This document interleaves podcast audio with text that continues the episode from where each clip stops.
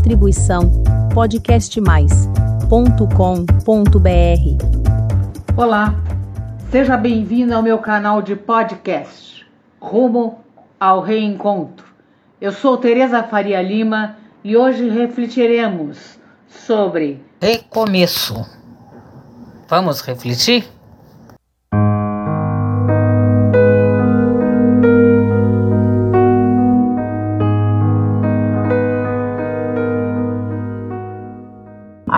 Cada momento pode-se recomeçar uma tarefa edificante que ficou interrompida. Nunca é tarde para fazer. Todavia, é muito danoso não lhe dar prosseguimento. Parar uma atividade por motivos superiores às forças é fenômeno natural. Deixá-la ao abandono é falência moral.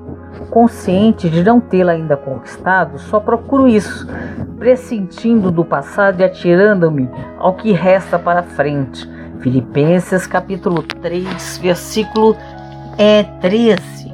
A vida como fenômeno e arte da gente recomeçar.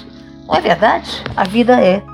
Num livro chamado Filho de Deus, de Joana de Ângeles, em psicografia de Divaldo Franco, temos o texto denominado Teu Recomeço. Além de citar momentos e razões do recomeço individual, o texto chama atenção para a necessidade do recomeço em nossa vida, inclusive pela nossa condição de espíritos ainda moralmente falíveis. E aí, nós vamos ver e vamos analisar uma questão do recomeço individual. Podemos entender que recomeçar é refazer onde não logramos sucesso, ou reconstruir algo que não necessariamente destruímos, no entanto, nos afeta diretamente a existência. Não importa a causa que nos traz a necessidade do recomeço, todo recomeçar é convite à resignação e ao trabalho, considerando que somos espíritos habitantes de um mundo de provas e expiações, qual o percentual dos que cumpre a risca o acordado no plano espiritual para a respectiva reencarnação. Segundo o mentor André Luiz, é muito baixo.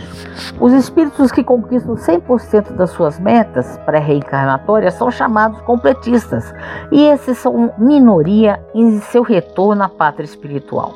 Segundo André Luiz, retornamos, na maioria das vezes, na turba dos espíritos de parcial sucesso Existem também os que acolhem, através do próprio livre-arbítrio, a infeliz marca do insucesso completo, estagnando nos próprios níveis morais, apresentando-lhe o tempo de resgate ou recomeço mais complexo.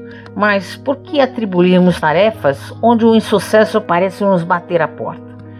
Nesse caso, nós vamos ver algumas questões. A questão 258, por exemplo, do Livro dos Espíritos. Não é Deus, então, quem lhe impõe as tribulações da vida como castigo? Será, gente, que Deus nos castiga?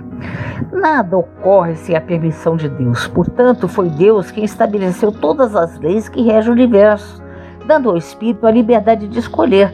Deus lhe deixa a inteira responsabilidade de seus atos, das consequências que esses tiverem. Se vier a sucumbir, resta-lhe a consolação de que nem tudo lhe acabou e que a bondade divina lhe concede a liberdade de recomeçar o que foi mal feito. Nós somos os responsáveis pelas nossas escolhas pré-reencarnatórias. Naturalmente, a espiritualidade responsável pelo programa reencarnatório sabe muito mais daquilo que necessitamos do que nós mesmos e nos auxilia a não exagerarmos ou a dilatarmos demasiadamente nas provas do porvir.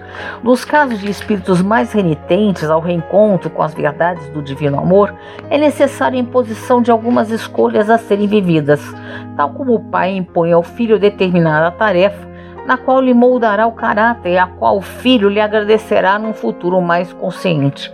É a lei moral do progresso, assumindo temporariamente o controle que permaneceu ao livre-arbítrio. Convites ao recomeço existem aos montes e farão parte da nossa existência por muito tempo. Joana de Ângeles cita alguns textos referindo-se ao que nós vimos anteriormente. Uma decepção que parece matar as aspirações superiores, um insucesso que destrói total, um ser querido que morreu e deixou uma lacuna impreenchível, uma enfermidade cruel que esfacelou as resistências, um vício que por pouco não conduziu à loucura, um prejuízo financeiro que anulou todas as futuras aparentes possibilidades, uma traição que poderia ter levado ao suicídio, são apenas motivos para recomeçar de novo e nunca parar de desistir de lutar. Não passaríamos pela vida sem experimentar alguma das situações acima.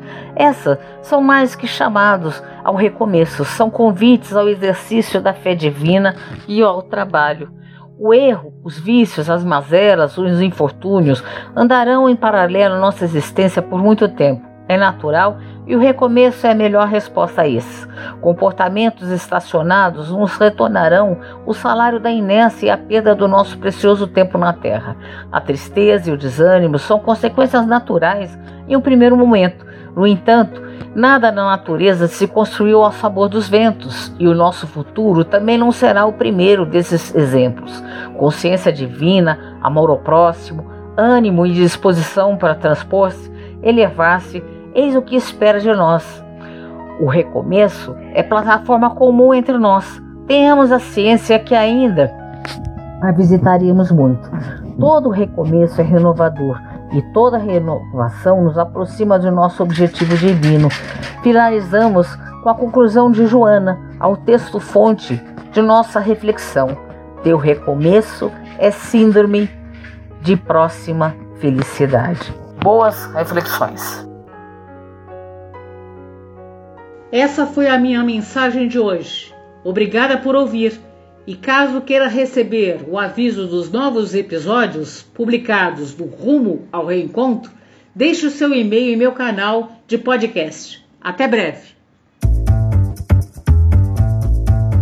Distribuição podcastmais.com.br